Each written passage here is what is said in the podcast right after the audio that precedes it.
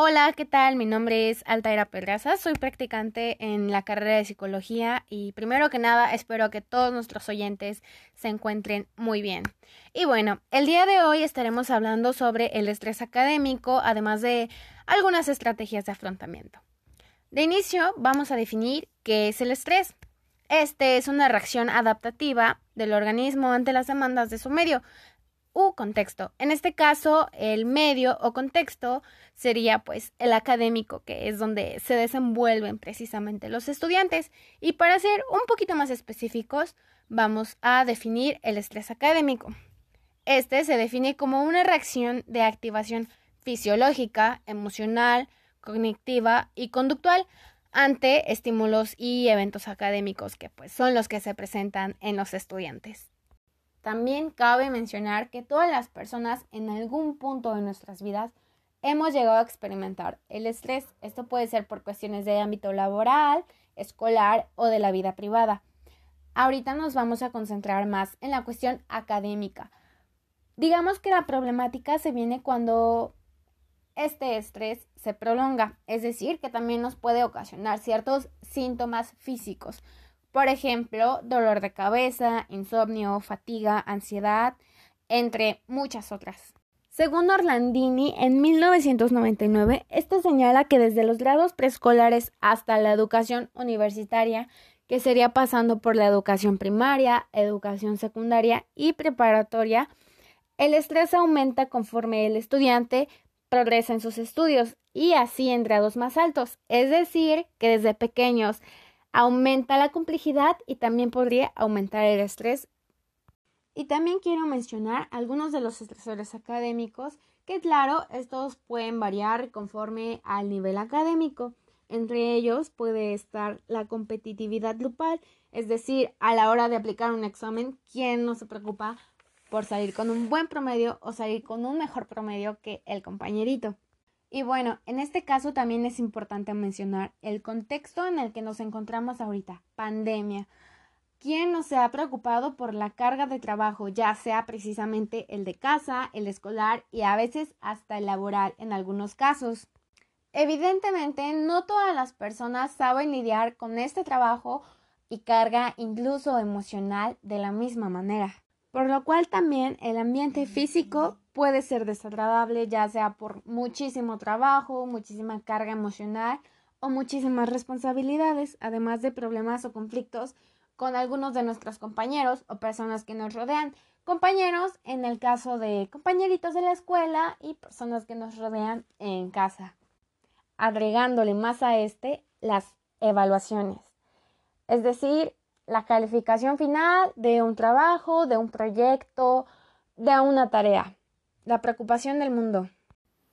Como ya lo mencioné antes, hay algunos indicadores del estrés académico. Estos indicadores pueden ser físicos, psicológicos y también algunos involucrados en la conducta.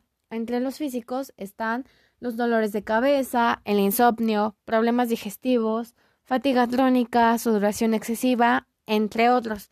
Es decir, son reacciones más que nada corporales. Entre los físicos se encuentra la desconcentración, el bloqueo mental, problemas de memoria, ansiedad e incluso depresión. Y estos van más relacionados con la cuestión emocional. Y los que involucran la conducta pueden presentarse como ausentismo de las clases, desgano para realizar labores académicas, aislamiento, además de entre otras. Y bueno, las esperadas estrategias de afrontamiento en el estrés académico. Entre estas puede estar solicitar a un familiar o amigo que me ayude a clarificar la situación que me preocupa. Es decir, podría ser cualquier amigo pasado, algún compañero de la escuela o alguien en nuestra misma casa precisamente para no salir y cuidarnos en la pandemia.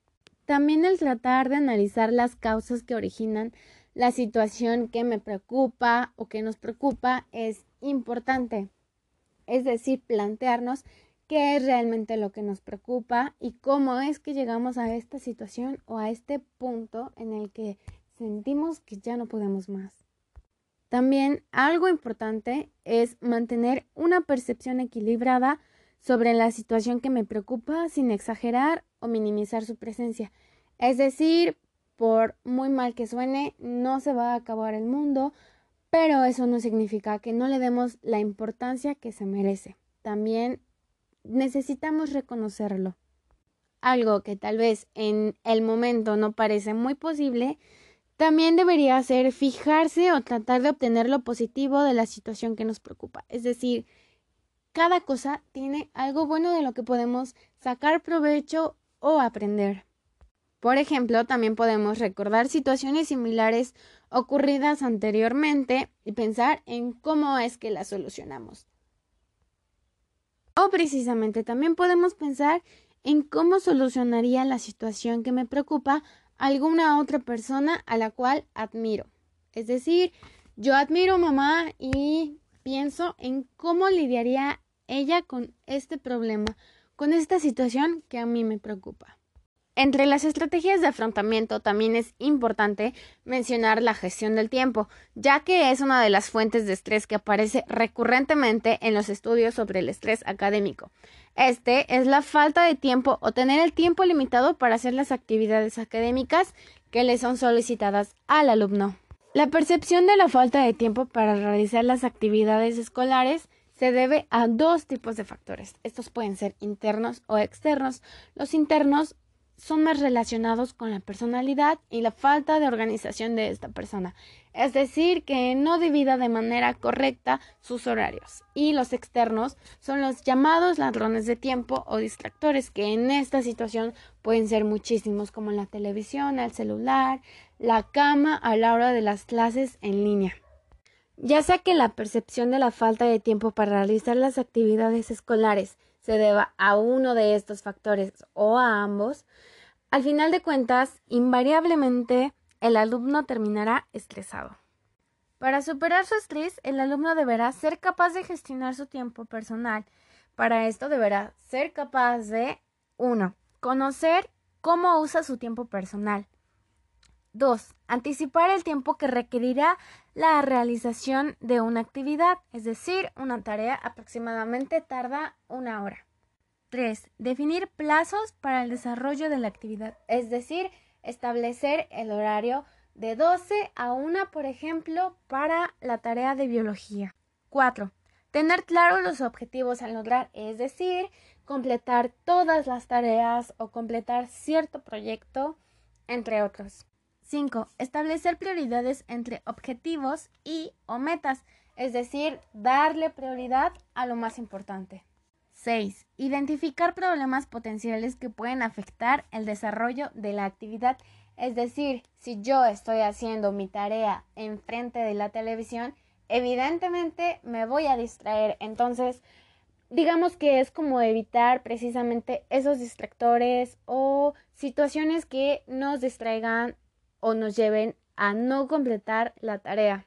7. Asumir la carga de trabajo pertinente para cada ocasión. Es decir, no vamos a hacer la tarea de toda una semana en un solo día. Tenemos que dividir horarios y días para cada tarea y tiempo indicado.